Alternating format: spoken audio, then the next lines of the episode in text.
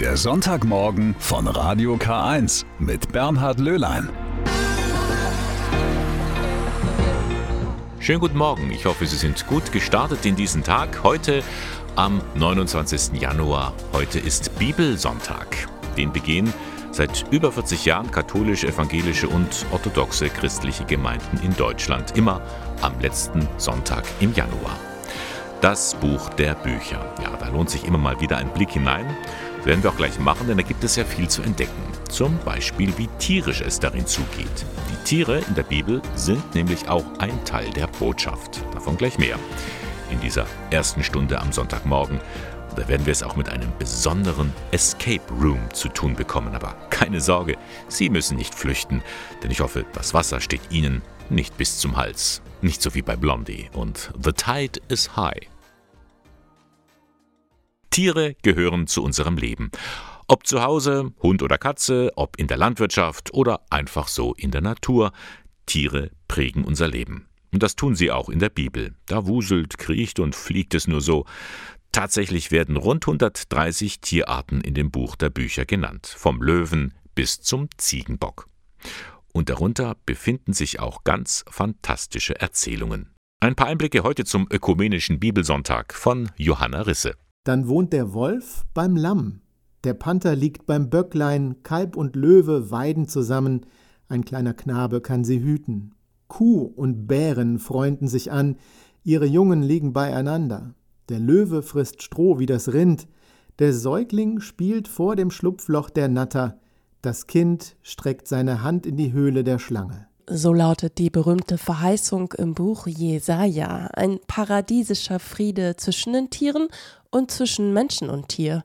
Eine Utopie? Fest steht, die Tierwelt Palästinas war in der alten Zeit noch wesentlich zahl- und artenreicher als heute, so Julian Hese vom Bonifatiuswerk. Es gab Flusspferde, Krokodile, Bären, Löwen, Leoparden und das spiegelt sich natürlich auch in den biblischen Texten wieder, die sozusagen die Erfahrungswerte der biblischen Autoren durchaus auch wiedergeben. Diese Tiervielfalt im Heiligen Land gehörte ja für die biblischen Autoren zur Tagesordnung und deswegen spielen Tiere in der Bibel natürlich auch eine ganz, ganz wichtige Rolle. Die Schlange führte einst Eva in Versuchung. Auf dem Esel ritt Jesus nach Jerusalem. Heuschreckenarten plagten das alte Ägypten und ein Hahn sollte nach dreimaligem Krähen die Verleumdung Jesu bestätigen. Für Kinder ist der Star unter den Bibeltieren aber der Löwe, so Julian Hese ja, auch in der Bibel spielt der Löwe eine ganz wichtige Rolle, hm, ist ein Symbol der Gefahr und der Raubgier, aber auch der Kraft und des Mutes. Und ja, die bekannteste biblische Geschichte ist natürlich eigentlich die Geschichte von Daniel in der Löwengrube im gleichnamigen Buch Daniel. Also wenn ich das so sagen kann, der Löwe ist der Favorit, weil er natürlich eben auch mit seinem Stolz und seinem Mut dann doch ganz durchaus äh, ja viele Werte vielleicht der Kinder auch widerspiegelt. Aber in der Bibel geht es nicht nur um tierische Geschichten, sondern auch um den Tier- und Artenschutz. So steht in der Schöpfungsgeschichte, erklärt Julian Hese. Der Mensch ist verantwortlich für alles, was auf der Erde lebt. Er soll Gottes gute Schöpfung pflegen und schonen. Und das ist natürlich auch mit der Aufgabe verbunden, sich für die Tiere einzusetzen und Gottes Schöpfung zu bewahren. Und ja, auch ähm, Papst Franziskus kommt in seiner Enzyklika, also in seinem ja, Schreiben Laudato Si von 2015 auch auf die Tiere zu sprechen. Und äh, Tierschutz ist für ihn eigentlich ein ganz zentrales und selbstverständliches, weil Tiere Geschöpfe Gottes sind und deshalb schützenswert sind. Sagt Julian Hese vom Bonifatiuswerk. Das katholische Hilfswerk startet jedes Jahr einen Aktionstag Tiere der Bibel, der Zoo sozusagen als Lernort des Lebens und Glaubens. Taylor Swift, Anti-Hero, der Anti-Held sozusagen, heute am Sonntagmorgen von Radio K1. Ja, ein Held sein in diesen Tagen ist gar nicht so leicht, denn was sich unter den Menschen vielfach breit macht, ist eine Art Hoffnungslosigkeit. Zu viele Krisen, zu viele Dinge, die einem den Tag vermiesen. Wie will man da noch frohgemut in dieses neue Jahr schauen? Am vergangenen Wochenende hat der Diözesanrat im Bistum Eichstätt zu seinem Neujahrsempfang eingeladen. Da ging es natürlich auch um die aktuellen Krisen und was jeder da tun kann, denn es gibt auch Zeichen der Hoffnung. In jeder Krise kann man auch Chancen entdecken. Annika Teiber-Groh hat ein paar Aussagen von den Gästen eingefangen. Hoffnung gibt mir, dass ich glaube, dass es in Eichstätt trotz der schwierigen Situation, in der sich die Kirche momentan befindet, einen ganz stabilen Stamm von Gläubigen gibt, die sich nicht beirren lassen und die versuchen, ihren Glauben weiterzuleben dass wir daraus lernen, dass äh, wir in Freiheit leben, dass wir hier unsere Meinung äußern können, dass wir ein Dach über den Kopf haben. Also das gibt mir Hoffnung, dass die Menschen endlich aufstehen und auch sehen, wie gut sie eigentlich hier im Lande auch uns geht und dass wir über Sachen manchmal uns Gedanken machen, die einfach unwichtig sind. Was mir Hoffnung in der Kirche gibt im Moment, sind zum einen der Fakt, dass sich immer wieder Dinge verändern, aber auch gleichzeitig das, wo ich herkomme, und zwar die Jugendarbeit, die mich die letzten Jahre in meinem Ehrenamt sehr motiviert hat, einfach zu sehen, dass sich andere Jugendliche in der ganzen Diözese ehrenamtlich engagieren und mit Herzblut arbeiten für die Kirche und für Jugend. Soweit einige Aussagen von Gästen beim Neujahrsempfang des Diözesanrats im Bistum Eichstätt über das, was ihnen Hoffnung macht. Was Sie unbedingt wissen müssen, ist, was diese grüne Leuchtlampe in Hotels zum Beispiel bedeutet. Da ist ein Männchen abgebildet, das rennt in Richtung Ausgang und dazu der Hinweis Exit. Da geht es raus. Ganz wichtig, wenn man das weiß, wenn man in Gefahr gerät. Sowas ähnliches wird seit einigen Jahren auch spielerisch umgesetzt in sogenannten Escape Rooms. Da geht's raus, heißt es, aber wie sollen wir rauskommen? Dazu muss eine Gruppe erst einmal ein paar Rätsel lösen.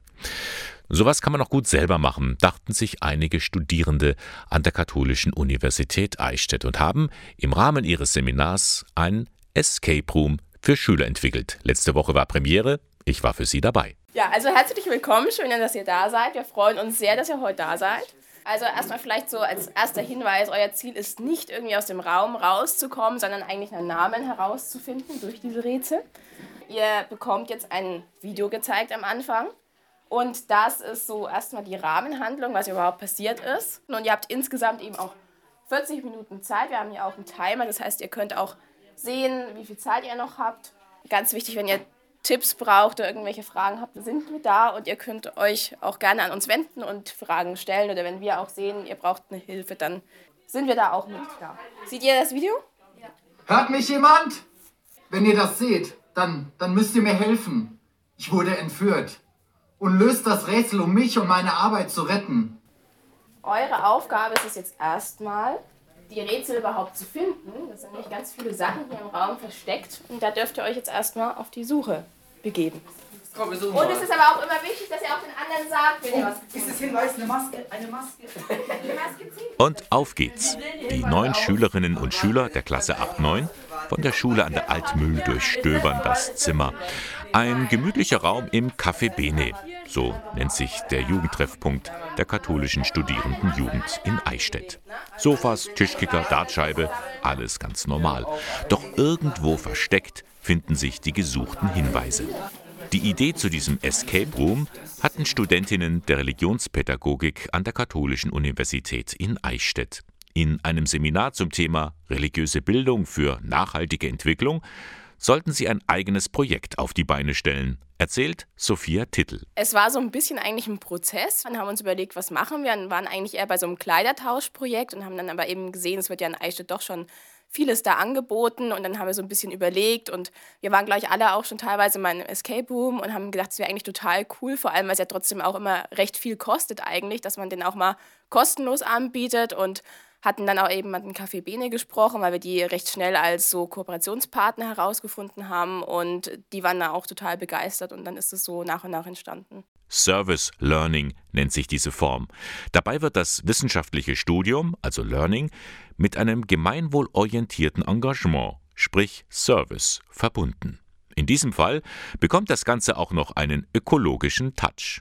Ja, wir haben ein Escape Room gestaltet zum Thema Nachhaltigkeit mit verschiedenen Rätseln und haben jetzt, da jetzt auch einige Schulklassen kommen, uns auch ein bisschen was an Spielen für die Gruppe, die jetzt gerade nicht im Escape Room ist, überlegt. Hm. Oder, oder, wir, oder wir probieren 2, 14, 3, 15. Ja, mal schauen. Mittlerweile hat die Gruppe ein paar Hinweise gefunden und ist nun ganz schön am Knobeln. Wie passt das alles zusammen? Was sollen wir mit dem QR-Code anfangen? Und diese bunten Reagenzgläser, die haben doch sicher auch was zu bedeuten. Klassenlehrer Christoph Hiller ist ein aufmerksamer Beobachter. Alle dabei und ja, war teilweise schwierig, aber irgendeiner hat immer die Lösung gefunden. Was halten Sie von diesem Projekt? Das finde ich toll, weil ja trotzdem noch eine Botschaft auch noch damit weiter verbreitet wird. Also ne, ist eine tolle Idee, weil die Schüler stehen auf sowas. hängt unser Leben davon ab. So, was da für Zahlen sind. Nee, das brauchen wir schon noch. Das sind Zahlen auch noch auf dem. Probier mal 036. Ein Rätsel nach dem anderen wird gelöst und am Ende die Welt gerettet. Und der Professor ist gerettet. Herzlichen Dank für eure Mitarbeit. Herzlichen Glückwunsch. Ihr habt es geschafft.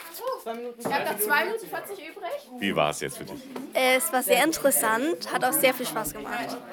Ja, Aber das waren schwierige Rätsel, oder? ja schon. Aber mit der Gruppe hat es auch sehr gut funktioniert. Welches Rätsel hat dir denn am besten gefallen? Da mit den Zahlen, wo man das so erraten musste mit dem Pin. Ist dir aufgefallen, äh, dass da auch noch eine Botschaft in diesem äh, ganzen Rätsel mit dabei war, also eine Geschichte? Ja, wegen äh, der Umwelt und so. Dass man aufpassen muss, wie man alles benutzt. Also nicht so viel Plastik und so. Und wegen der Umwelt und dass man sich darum kümmert. Nach dem Escape Room ist vor dem Escape Room. Jetzt müsst ihr alles wieder aufräumen, oder? Ja. Genau, wir ähm, schauen, dass wir alles wieder in Ordnung bringen, weil ein paar Sachen haben sie ja kaputt gemacht. Die haben wir mehrfach da und äh, wieder alles auf den Anfangszustand bringen. Ihr habt auch den Eindruck, das macht den Kids Spaß. Ja, also wir haben ja auch schon Probedurchlauf gehabt und jetzt ja schon eine Klasse da gehabt und wir haben sehr positives Feedback bisher bekommen. Also das eine Mädchen von vorhin wollte gleich noch mal rein, von daher. Ein gelungenes Projekt. Uni, Schule, Jugendtreff. Ein wichtiges Thema kombiniert mit einer Aktion, die Spaß macht. Was will man mehr? Vielleicht noch mehr Escape Room im Café Bene. Ja, also ich glaube, das ist jetzt schon so ein bisschen das Ziel, weil jetzt doch auch einige Anfragen kamen, noch von anderen Klassen, aber teilweise jetzt sogar von der Grundschule für ein Sommerfest. Also von daher wären wir durchaus noch bereit, das auch ein bisschen weiterzumachen.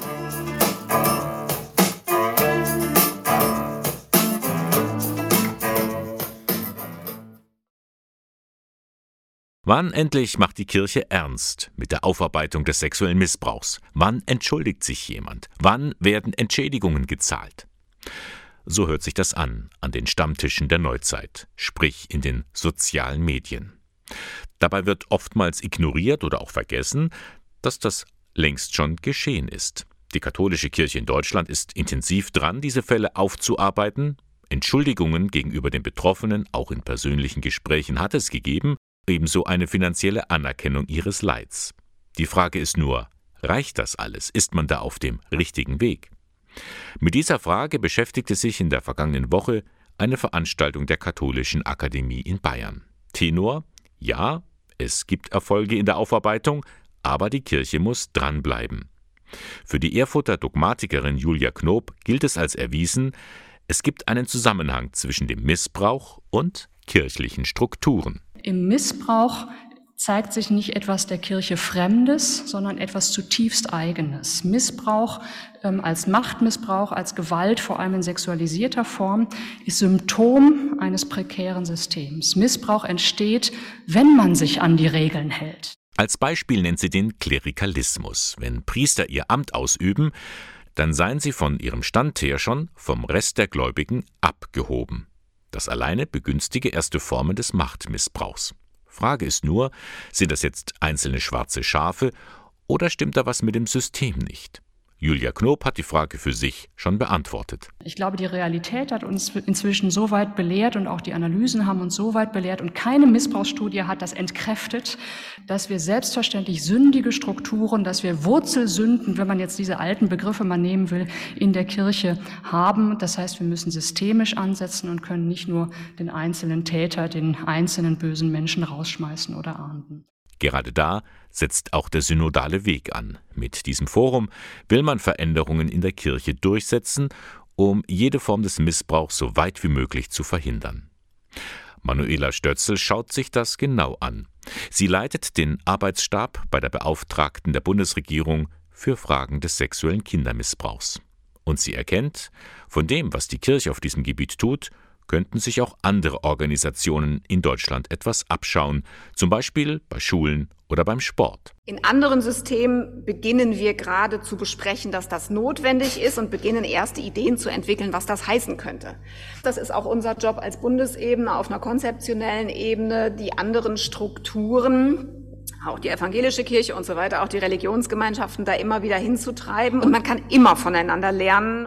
Für sie ist es wichtig, dass dieses Thema an der Basis ankommt. Für den Bereich der katholischen Kirche bedeutet das, bei den Gemeinden vor Ort. In einer Art und Weise zu bringen, die genau die Mechanismen für jeden verständlich macht, ohne zu verschrecken und es wieder zum Tabu zu machen. Aber das ist als Täterstrategie ist ein ganz wesentliches Element die Manipulation des Umfeldes. Und das kriegen wir alle nicht mit. Einer, der das am eigenen Leib erfahren hat, ist Johannes Norpoth. Sprecher des betroffenen Beirats der Deutschen Bischofskonferenz. Er wurde in jungen Jahren missbraucht, hat aber nicht mit der Kirche gebrochen. Eine Sache liegt ihm sehr am Herzen. Die Verpflichtung, dass jeder Betroffene die Möglichkeit hat, seinen eigenen Fall durch eine entsprechend zu definierende Institution aufarbeiten zu lassen, um klar und deutlich nach draußen transportieren zu können, ich bin das Opfer. Ich bin der Überlebende und nicht ein namenloses, waberndes Etwas in einer Institution, die sich im Rahmen der Kirche zum Beispiel mhm. seit Jahrzehnten strukturell intensiv Mühe gegeben hat, genau diese Situation zu verhindern. Und dazu gehört auch, dass Betroffene das Recht haben, Akteneinsicht zu bekommen. Mhm. Er bedauert, dass die meisten Bischöfe nicht in der Lage sind, tätige Reue zu zeigen und sie auch umzusetzen.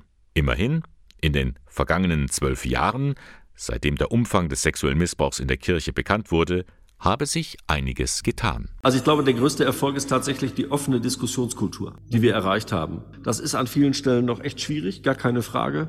Aber bis hin in die Gemeinden hinein bekommen wir eine Breite der Diskussion eben nicht nur über den synodalen Weg, sondern auch über, über Offenheiten. Das ist noch unfassbar schwierig, ist ein unfassbarer Weg, aber wenn man die Zeit in Deutschland als 2010 nimmt, ähm, dann ist das schon ein großer Vorgang. Wie gesagt, dranbleiben heißt die Devise. Das waren einige Eindrücke von einer Veranstaltung der Katholischen Akademie in Bayern zum Thema Missbrauch, eine Zwischenbilanz.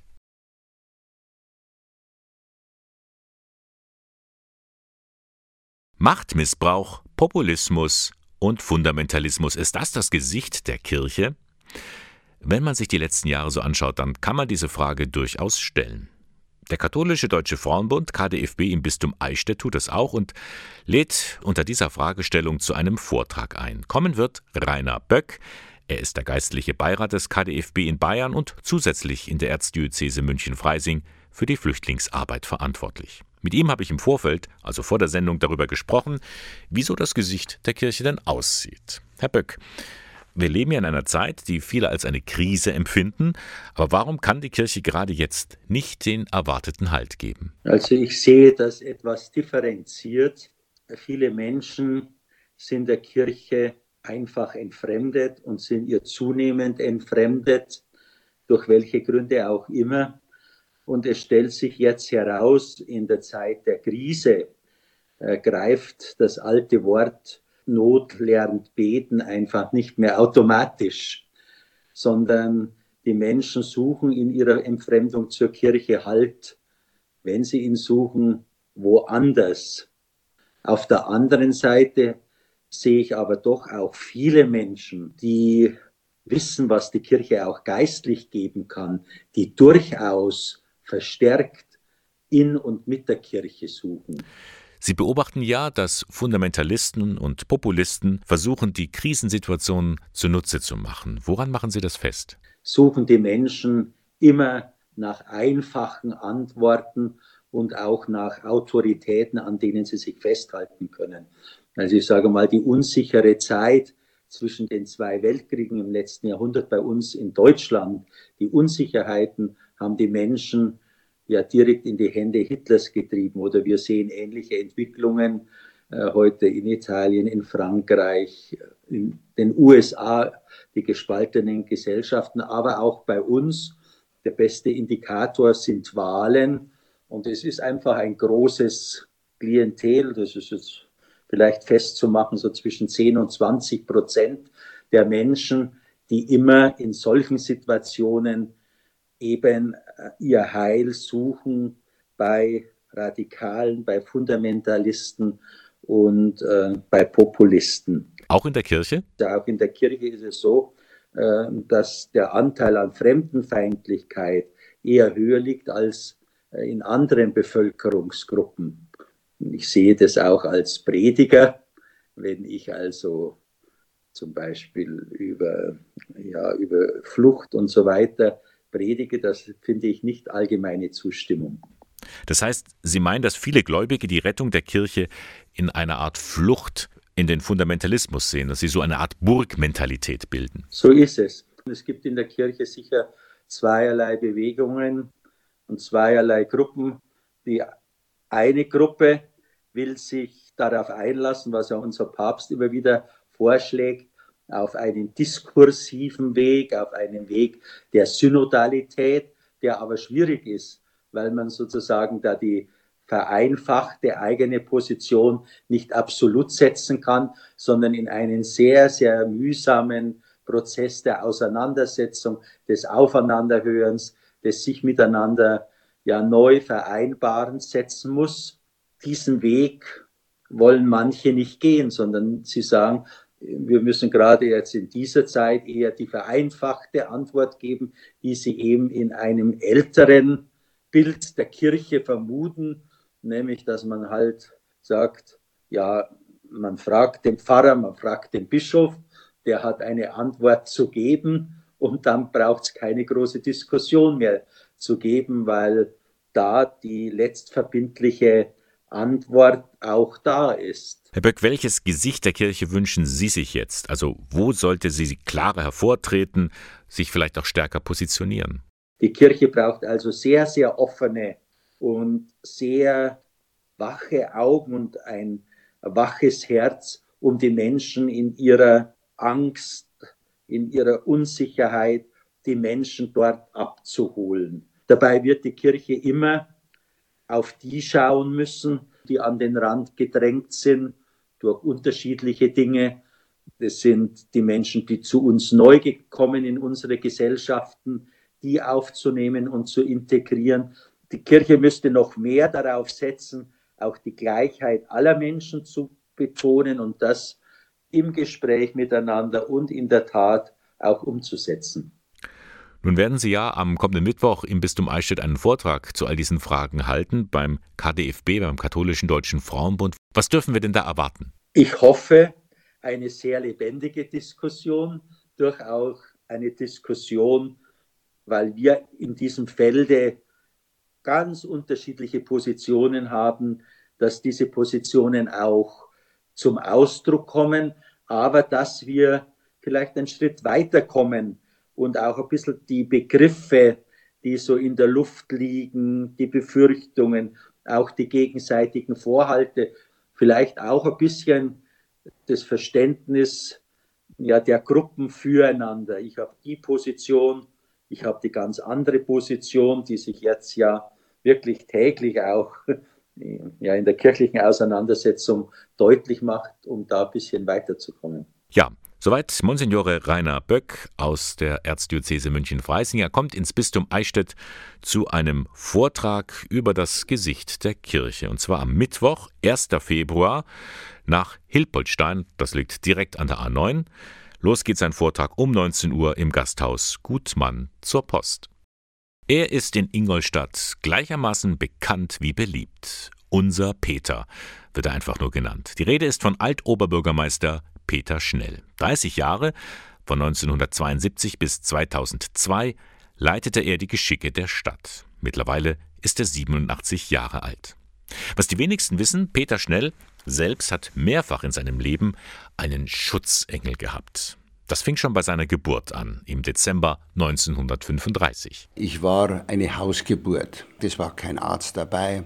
Ich bin, so haben wir damals gesagt, mit dem Hintern zuerst auf die Welt gekommen. Meine Tante hat damals ganz erfreut gerufen, oh, ein ganzer Platterz. Ich hatte das für den Kopf gehalten, was mein Hintern war.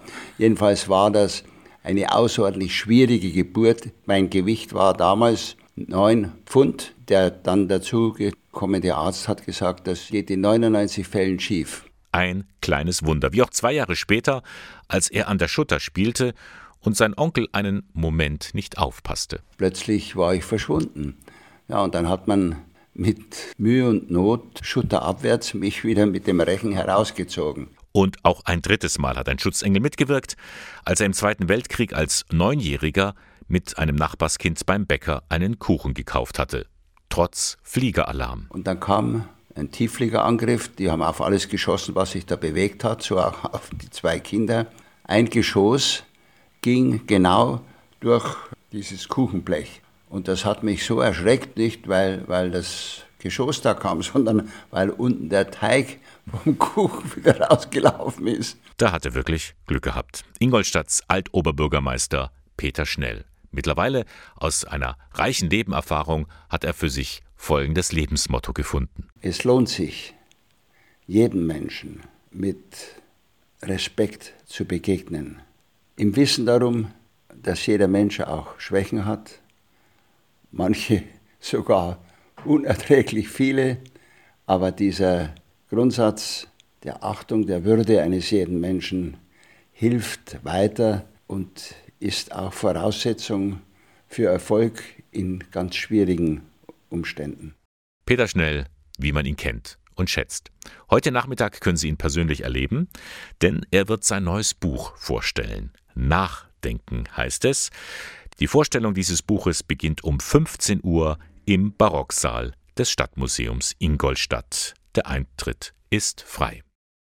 Nun sollen sie also doch kommen. 14 Leopard 2 Panzer an die Ukraine. Pater Marek Djicic hält es für eine gute und richtige Entscheidung. Seit April 2022 lebt er in der westukrainischen Stadt Lviv, auf Deutsch Lemberg. Djecic hatte mehr als zwei Jahrzehnte in Deutschland gearbeitet. 10 Panzer, 15 Panzer oder 200 Panzer, was ist denn das äh, gegen 1000 Panzer, was die russische Föderation da stellt? Aber das ist immer so ein Wassertropfen. Das hilft der Ukrainer jetzt, diesen Krieg zu führen oder sich zu wehren und vielleicht den Krieg zu gewinnen, ja, vielleicht. Der 54-Jährige hat sich mittlerweile mit dem Krieg arrangiert, wie so viele andere in der Ukraine. Manchmal ist das so, dass wir nur eine Stunde, zwei Stunden am Tag den Strom haben, weil die Leitung ist überlastet und da müssen wir wieder warten, bis dann eingeschaltet ist. Der Stromausfall stellt ihn natürlich vor Herausforderungen, denn irgendwie muss er ja trotzdem seinen Alltag gestalten. Wenn wir dann um 17 Uhr keinen Strom haben, was soll ich dann machen? Lesen kann ich nicht bei einer Kerze. Vielleicht habe ich einen Laptop, da kann ich ja den, den nutzen, aber dann habe ich kein WLAN. Schlafen äh, gehen, das ist ja zu früh, dann ist das schwierig, damit umzugehen. Die Menschen in Lviv leiden. Das sieht Pater Djecic jeden Tag. Die Stadt sei voll mit Frauen, Kindern und alten Menschen, die aus den umkämpften Gebieten gekommen sind. In den Krankenhäusern liegen viele Verwundete. Und trotzdem, auch bei Raketenalarm bleibt die Bevölkerung ruhig. Das Handy kommt auch seine Nachricht, da kommt eine Rakete, die wird erwartet in 20 Minuten. Alle sollen sich ja irgendwo schützen. Mittlerweile macht das ja keiner. Wir leben weiter unser Leben. In diesem Krieg wird es keine Gewinner geben, so die Überzeugung von Pater Dzic, der sich gerade in Deutschland aufhält. Und er ist überzeugt, jetzt muss etwas geschehen. Ich denke, beiden Seiten müssen irgendwann am Tisch sitzen und darüber sprechen, weil es könnte sein, dass das jahrelang noch dauert. Sagt Marek Dzic, er ist ukrainisch-katholischer Priester in der Stadt Lviv.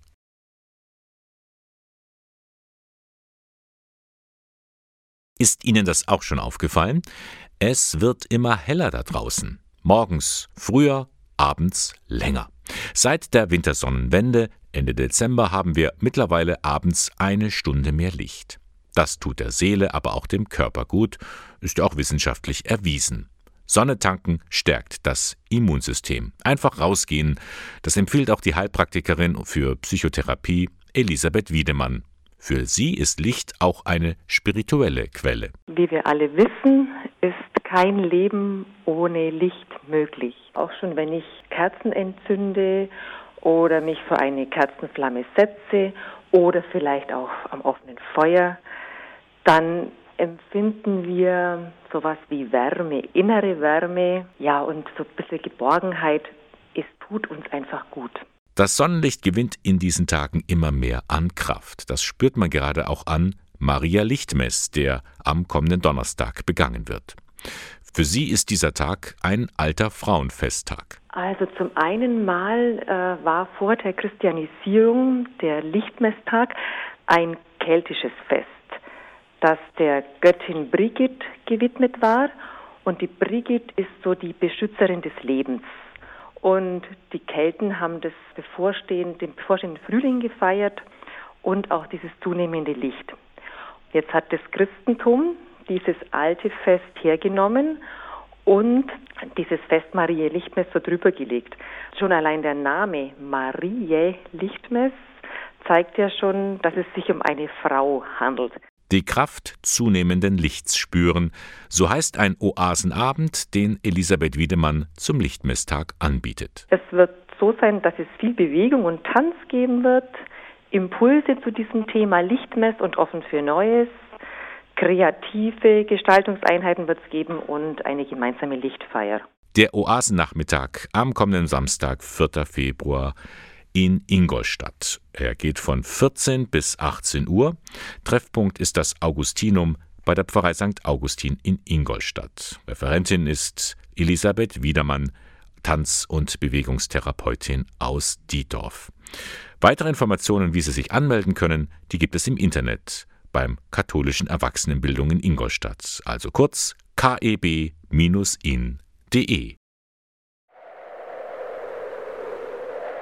Ein Sturm kommt auf und wirbelt alles durcheinander und mittendrin stemmt sich gegen den Wind eine Eiche, robust und fest. Ein Bild, wie wir die Stürme des Lebens standhaft ertragen können. Ein Bild aber auch, das hinkt. Denn entweder, wenn der Sturm zu stark ist, dann entwurzelt er die Eiche. Oder die Eiche bleibt unberührt stehen Übertragen auf unser Leben heißt das, wir verändern uns nicht, wir ziehen keine Lehren daraus. Martin Schneider, Professor für Moraltheologie und Sozialethik an der Katholischen Universität Eichstätt-Ingolstadt, der empfiehlt daher ein ganz anderes Bild aus der Natur, den Bambus. Ein Bambus ist dadurch gekennzeichnet, dass er sich an Veränderungen, also an kritische Ereignisse anpasst, sich als biegsam erweist, ohne zu zerbrechen. Und dann, wenn im Grunde dieses kritische Ereignis, sprich der Widerstand, der Stoß, der Schock oder auch der Wind äh, nachlässt, sich das Material wieder in den Ursprungszustand zurückentwickelt. Genau das ist auch die Deutung für einen Begriff, der derzeit in so ziemlich allen Wissenschaften Hochkonjunktur feiert. Resilienz. Immer meint Resilienz diese Fähigkeit von Menschen, von Systemen, von Institutionen bei kritischen Ereignissen nicht zu zerbrechen, sondern sich als anpassungsfähig, auch als veränderungsfähig zu erweisen, damit im Grunde die Funktionen, die dieses System kennzeichnen, nicht zerstört werden und es im nach diesen kritischen Ereignissen wieder in den Ursprungszustand zurückkehren kann oder sich als reifer, als besser, als lernfähiger erweist. Und das ist dann so, wo die Transformation im Grunde im Mittelpunkt steht. Das klingt jetzt alles noch ein bisschen abstrakt, aber nehmen wir mal ein konkretes Beispiel. Eine Krankheit. Niemand wünscht sich, krank zu werden, aber verhindern können wir es dennoch nicht. Bei einer Krebsdiagnose, da fragen wir uns, wie soll ich das durchstehen? Und dann kennen wir, dass Menschen dann aufgrund von sozialer Unterstützung, vielleicht weil sie auch auf spirituelle Ressourcen zurückgreifen können, auf ein Gottvertrauen, wieder eine Normalität entwickeln für ihr Leben, weil sie sich auch Rituale aneignen, weil sie im Grunde lernen, in Anführungszeichen mit dieser Krankheit zu leben. Aber wenn, sie, wenn ich sage, mit dieser Krankheit zu leben, spüren sie, es ist dann doch ein anderes Leben. Und viele sagen, ich gehe reifer aus der Bewältigung dieser Krankheit hervor, ohne dass verniedlicht wird, wie schlimm auch diese Krankheit ist. Wer heute nach einem Buch zum Thema Resilienz sucht, findet unglaublich viele Ratgeber. Da stehen dann viele Faktoren drin, wie man die eigene Resilienz stärken kann. Manchmal sind das recht platte Tipps, meint Martin Schneider, der schon seit vielen Jahren zu diesem Thema forscht. So nach dem Motto, du musst dich nur richtig anstrengen, dann schaffst du das schon, das durchzustehen. Das wird dann tatsächlich in Unternehmen ideologisch missbraucht, auch wenn es dem Unternehmen äh, strukturwandlerisch schlecht geht und der Arbeitnehmer im Grunde dauernden beschleunigten Veränderungsprozessen ausgesetzt wird, wird nicht mehr an den Strukturen gearbeitet, sondern die Mitarbeiterinnen sollen halt resilienter sein. Aber trotzdem gibt es sie, Grundhaltungen, die dazu führen, besser mit Krisen im Leben umzugehen. Der erste Schritt wäre, die Situation so wie sie ist zu akzeptieren, ihr nicht auszuweichen. Wir kennen das alle, dass wir gerne sich schleichende Krisenprozesse verdrängen. Also wenn man zum Beispiel überfordert ist, auch in Beziehungen natürlich. Dann aber nicht die Kontrolle zu verlieren, auch nicht im Grunde sich wie von einer Welle überschwemmen zu lassen und dann im Grunde in einem tiefen, deprimierten Zustand oder auch in dem Pessimismus zu befinden, dass ja alles nichts bringt, sondern in dem Augenblick im Grunde auf Ressourcen zurückzugreifen zu können, wo wir sagen, jetzt versuchen wir aber konstruktiv handlungsfähig mit dieser Krise umzugehen. Soweit ein paar Tipps von Martin Schneider von der Katholischen Universität Eichstätt-Ingolstadt zu dem Thema Resilienz, wie wir wieder Kraft schöpfen können im Alltag. Und das war auch schon wieder der Sonntagmorgen von Radio K1, Ihr Kirchenmagazin im Bistum Eichstätt. Da haben wir in der Früh berichtet über einen Escape Room, den katholische Studierende an der Katholischen Universität in Eichstätt eingerichtet hatten. Es war Teil ihres religionspädagogischen Seminars, erzählt Sophia Tittel. Es war so ein bisschen eigentlich ein Prozess. Dann haben wir uns überlegt, was machen wir und waren eigentlich eher bei so einem Kleidertauschprojekt und haben dann aber eben gesehen, es wird ja in Eichstätt doch schon vieles da angeboten und dann haben wir so ein bisschen überlegt und wir waren gleich alle auch schon teilweise mal im Escape Room und haben gedacht, es wäre eigentlich total cool, vor allem weil es ja trotzdem auch immer recht viel kostet eigentlich, dass man den auch mal kostenlos anbietet und hatten dann auch eben mit dem Café Bene gesprochen, weil wir die recht schnell als so Kooperationspartner herausgefunden haben und die waren da auch total begeistert und dann ist es so nach und nach entstanden. Vor zwölf Jahren begann sie, die große Missbrauchsdebatte in Deutschland. Die katholische Kirche war massiv davon betroffen. Wie sieht es jetzt aus? Eine Zwischenbilanz gab es in dieser Woche bei einer Veranstaltung der Katholischen Akademie in Bayern. Johannes Norpo, der ist Sprecher des betroffenen Beirats der Deutschen Bischofskonferenz, kann tatsächlich auf erste Erfolge zurückblicken. Also ich glaube, der größte Erfolg ist tatsächlich die offene Diskussionskultur, die wir erreicht haben. Das ist an vielen Stellen noch echt schwierig, gar keine Frage.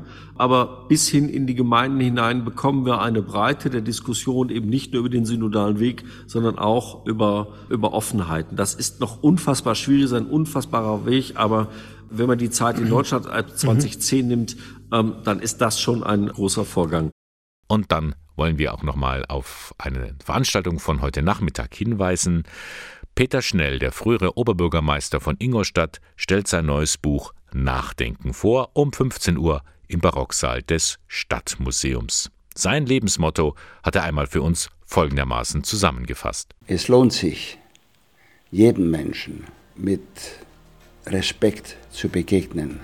Im Wissen darum, dass jeder Mensch auch Schwächen hat, manche sogar unerträglich viele, aber dieser Grundsatz der Achtung der Würde eines jeden Menschen hilft weiter und ist auch Voraussetzung für Erfolg in ganz schwierigen Umständen. Ein schöner Gedanke, mit dem ich mich heute von Ihnen verabschieden möchte. Das war der Sonntagmorgen von Radio K1. Sie finden uns in Eichstätt in der Luitpoldstraße 2. Moderation und Redaktion der Sendung Bernhard Löhlein. Ihnen jetzt einen schönen Sonntag und noch eine gute Woche. Bis zum nächsten Mal.